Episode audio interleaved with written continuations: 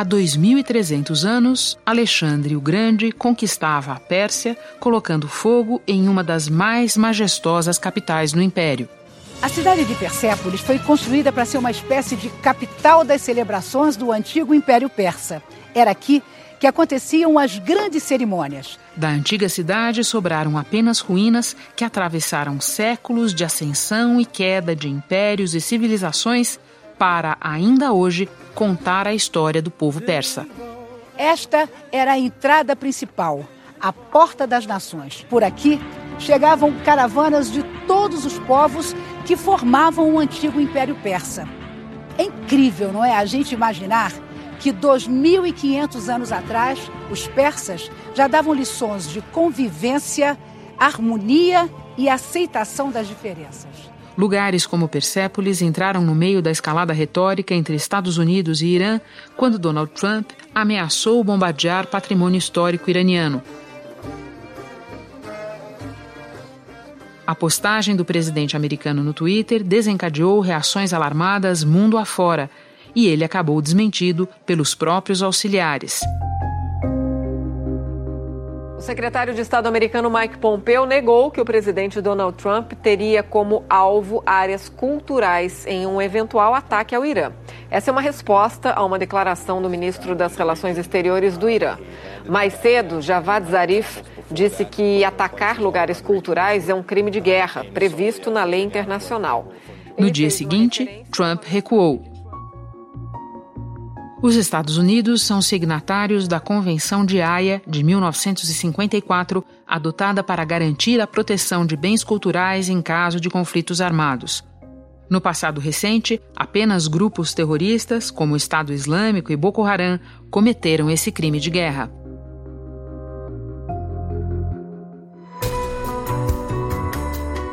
Da redação do G1, eu sou Renata Loprete e o assunto hoje é o patrimônio histórico e cultural do Irã, arrastado para o meio do conflito com os Estados Unidos.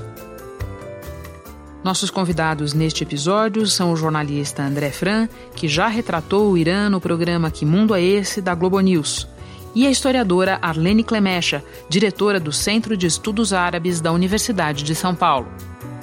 Quinta-feira, 9 de janeiro. André, quantas vezes você esteve no Irã? Eu tive no Irã duas vezes no intervalo de quase 10 anos, o que deu para pegar um panorama bem interessante de antes e depois, é, sobretudo nesse momento efervescente que o Irã está vivendo com essa relação com os Estados Unidos, né? Situa essas datas para a gente é, entender. 2010 e finalzinho de 2018, quase 2019. Então conta pra gente o que, que você observou de mudança nestes 10 anos. Na primeira foi perceber o quanto é, o Irã é um lugar desenvolvido com uma infraestrutura boa, com um povo extremamente culto, hospitaleiro, afetuoso. E a gente atravessou o Irã, a gente não ficou só na capital Teherã, a gente passou por Isfahan, Shiraz, Yazd. Então a gente rodou bem, um lugar que estava super efervescente, caminhando tão bem a gente depois volta para lá em 2018 e vê um cenário completamente diferente. A pegada do nosso programa, né, o Que Mundo é Esse aqui da Globo News, é falar com as pessoas na rua, conversar com os jovens e a sensação era de que todo aquele sentimento de anti-americanismo, do, do recrudescimento do regime dos ayatollahs, da força dos conservadores, dos mais extremistas estava aquilo que estava ficando de lado, que a juventude já ligada em streaming, cultura americana, não tinha mais tanto essa coisa do morte aos Estados Unidos. Agora, com o acirramento das relações e com a imposição das sanções econômicas, naquele momento estava voltando a ganhar força, os moderados perdendo força e, infelizmente, de novo, os radicais conservadores ganhando força.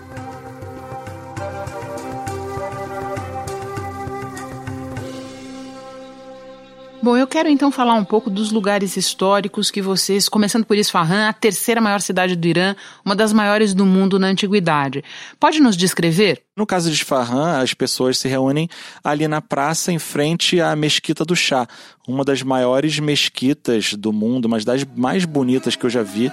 Essa é a segunda maior praça do mundo. Em termos de tamanho, só perde para a da Tiananmen, a Praça da Paz Celestial, em Pequim mas em termos de beleza e harmonia, dá de 10 a 0. A cidade tem também uma grande importância histórica. Foi lá que um monarca decidiu que o Irã seria um país xiita em frente a uma praça lindíssima e frequentada pelo povo, sabe? Tinha uma água, a época estava quente, então tem um espelho de água e as pessoas andando por ali, as crianças se banhando, bicicleta, skate, e por ali a gente conversou com o povo. Bom, e em Shiraz, que é uma das mais antigas cidades da Pérsia, conhecida pela produção artística, o que é que você conheceu? Ah, o túmulo dos grandes poetas, né, do Hafez é por si só um outro lugar incrível, né, e que tem uma simbologia cultural para o povo persa. Até por isso que, você, isso que você falou de ser ali uma, um centro cultural. Pode nos descrever que tipo de construção é essa? Você tem ali no centro uma construção no estilo mausoléu, mas bem pequeno, diferente daqueles mausoléus mais imponentes que a gente vê em outras regiões ali do Oriente Médio mesmo, como Egito e tudo mais, mas uma coisa num lugar com bastante árvore, bastante jardim e a sombra, né, que é super importante para eles, sobretudo naquele verão inclemente do Irã. Então, apesar de ser um mausoléu, um lugar que as pessoas vão para fazer reverência a um poeta é, já morto, é um lugar muito agradável agradável que crianças passeiam, que adultos passeiam e que e é outro patrimônio também da humanidade da Unesco, né? Você e sua equipe visitaram também a Mesquita Rosa e chegaram super cedo, né? Pode descrever o que você viu lá?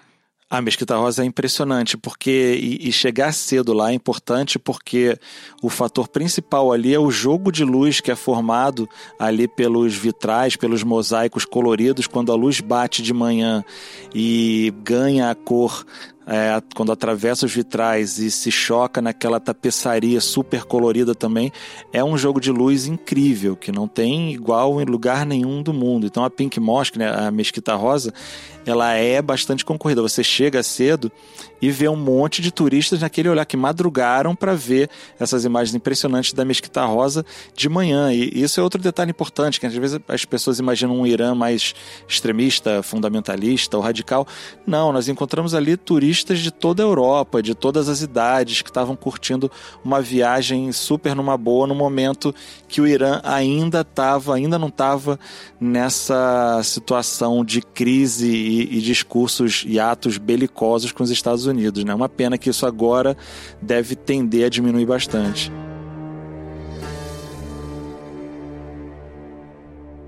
Nós abrimos este episódio falando de Persépolis, que vocês também visitaram.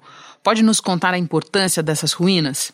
Persépolis tem, talvez eh, seja um lugar que está mais afastado ali no deserto, mas que vale muito a visita, não só pela imponência da construção desse lugar que é histórico para a humanidade e que sobreviveu a investidas de diversos é, ataques que rolaram por ali. Alexandre o Grande passou por ali algumas vezes e nem ele conseguiu destruir tudo.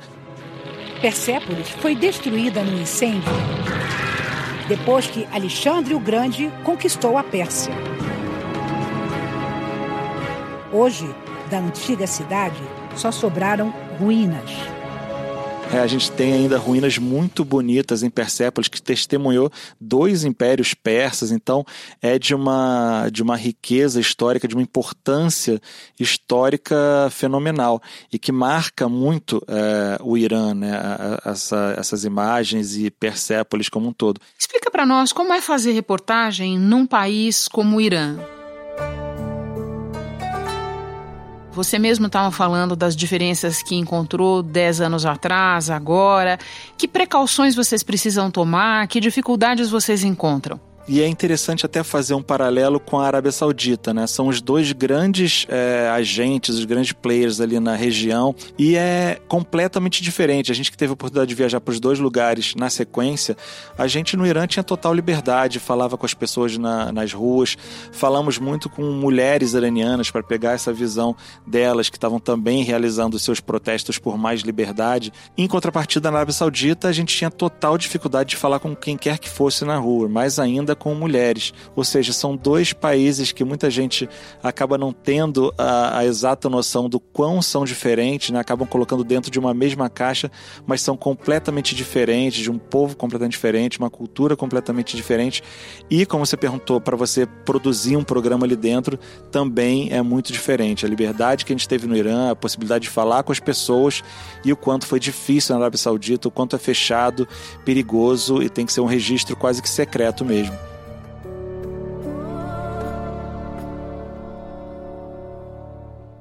André, para encerrar, no balanço das duas viagens que você fez ao Irã e agora assistindo ao noticiário, ao que está acontecendo, o que é que ficou para você do país? Ficou para mim um país que tem muito a mostrar, que às vezes é muito mal interpretado até por estar distante do Ocidente, ter essa barreira imposta pelos Estados Unidos. Eu acho que a gente devia abrir mais os olhos para o Irã. Claro que tem muita coisa que é que a gente tem que criticar, principalmente no regime islâmico e na falta de liberdade, mas é, talvez seja um momento que a gente possa ter uma proximidade, um conhecimento e um contato maior com essa cultura milenária com esse povo persa maravilhoso que tem no Irã. Boa, André, muito obrigada pelo seu relato. Não deixe de voltar ao assunto depois da sua próxima viagem. Obrigado, Renata. Eu agradeço o convite. Eu agora vou conversar com a historiadora Arlene Clemecha.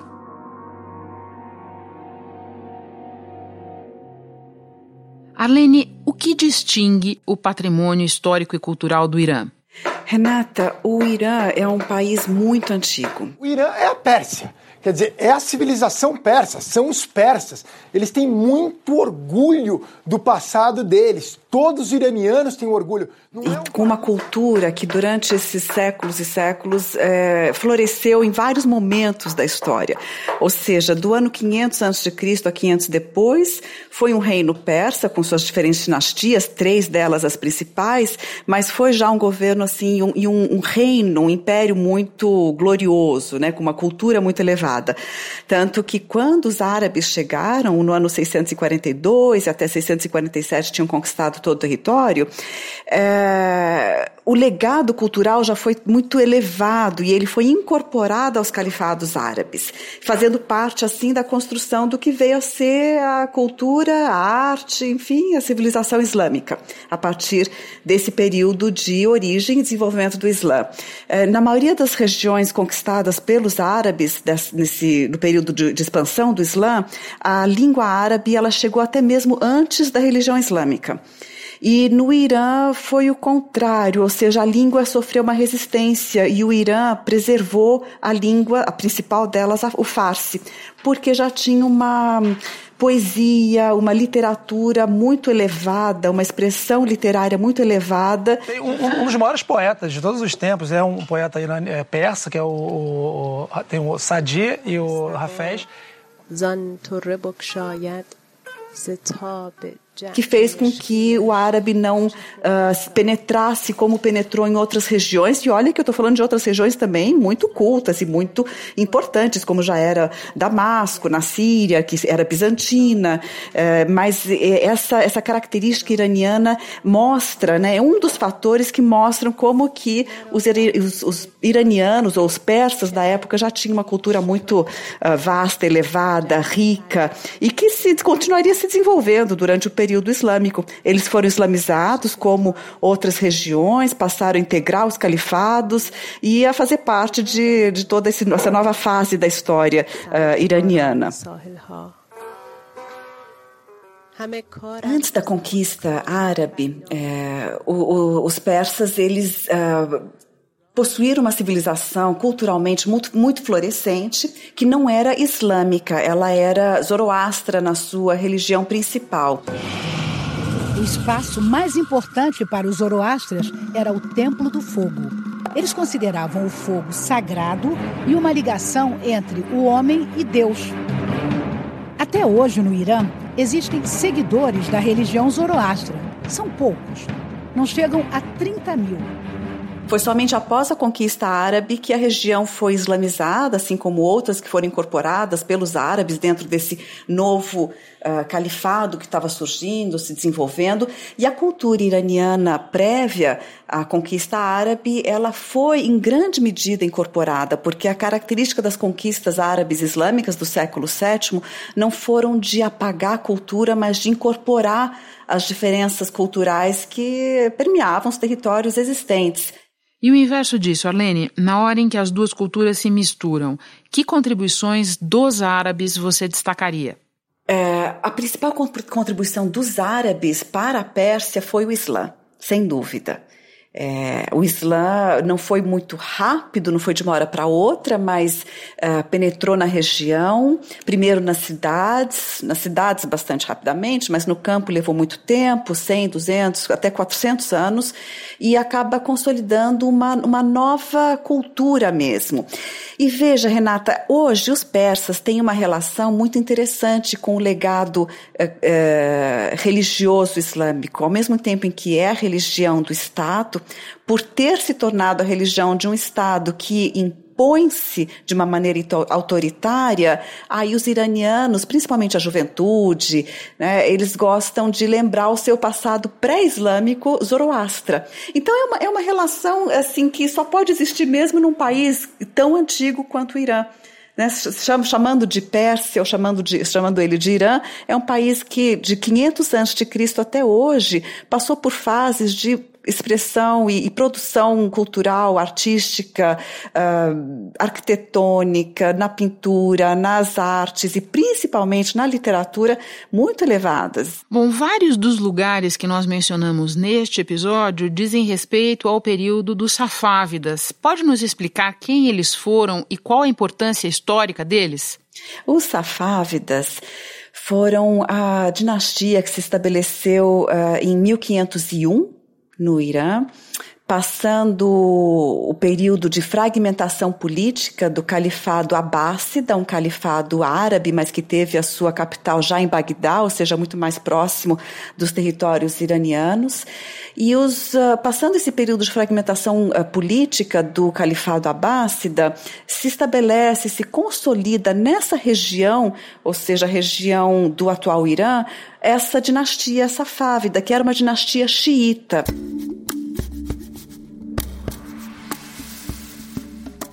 Veja, ao longo da história uh, árabe islâmica, incluindo aí o território iraniano, que por tanto tempo fez parte dessa realidade, os, um, as diferentes regiões tiveram reinos xiitas, sunitas, xiitas de diferentes denominações, e é no ano que 1501, com os safávidas, que se estabelece e se consolida a dinastia safávida xiita do duodécimo, ou seja, uma das correntes do xiismo, que é a principal delas e que é a corrente iraniana, até hoje.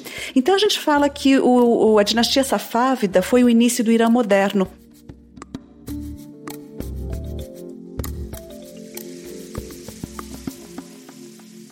Você mencionou há pouco a produção artística vibrante, dos antigos poetas aos cineastas atuais. O que, é que você destacaria dessa produção?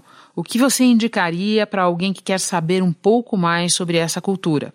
Olha, hoje realmente uma maneira muito boa de entender o que está acontecendo dentro da, da juventude iraniana é o cinema. É, eles brincam no Irã que cada dois formandos um é cineasta dentro do Irã. E olha que tem muito universitário. Realmente é um país muito culto e muito com uma, uma classe média muito estudada. É, o cinema ele passou já por uma fase assim áurea. From Iran The Salesman directed by Oscar Faradi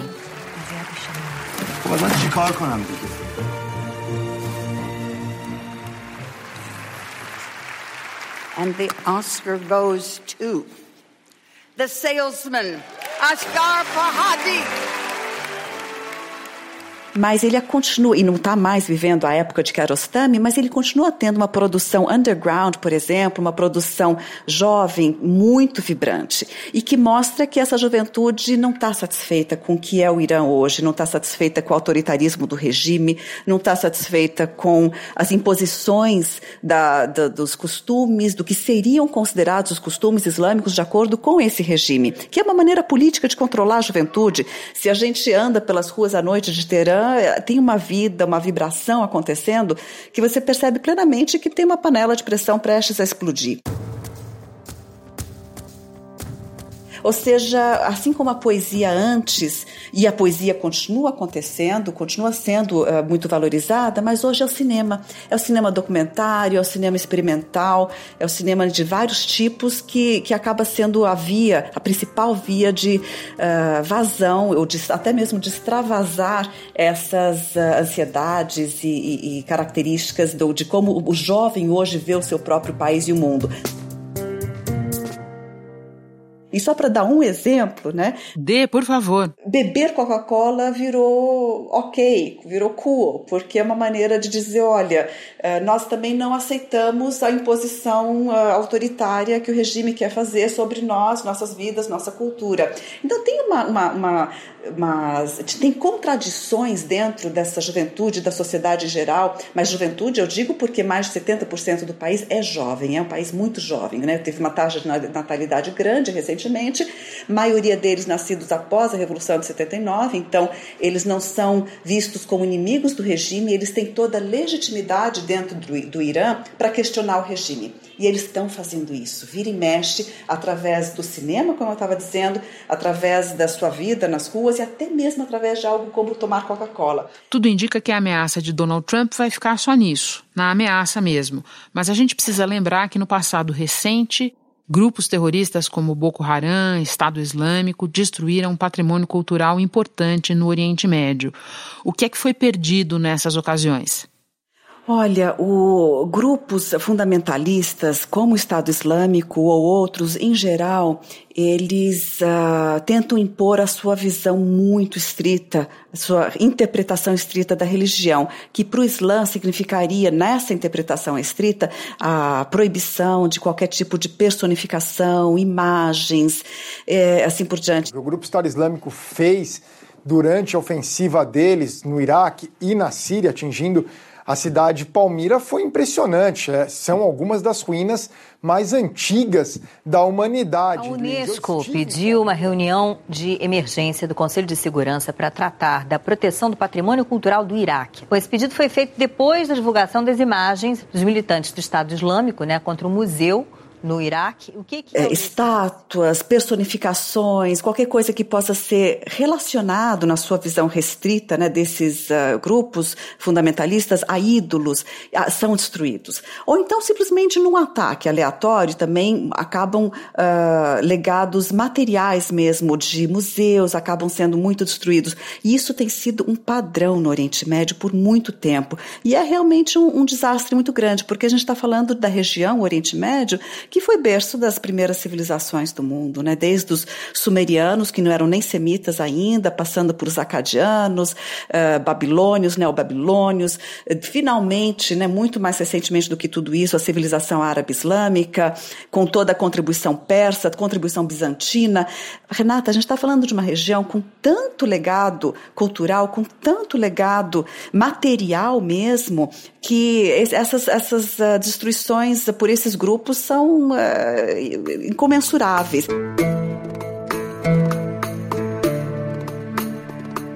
Mas não só por esses grupos fundamentalistas, mas também pela guerra em geral. Né? Tem, tem museus, tem mesquitas, tem construções, todas essas uh, destruídas por essas guerras em geral. Dentro disso tudo, o Irã ainda preserva uma posição de vantagem em relação a outros países árabes da região que já foram muito mais castigados, na medida em que uh, ainda se tem uma, uma, uma possibilidade de vida mais normal dentro do Irã, mesmo com o regime atual. Quer dizer, tem gente que acha que o regime regime iraniano impossibilita qualquer liberdade de expressão, não é verdade.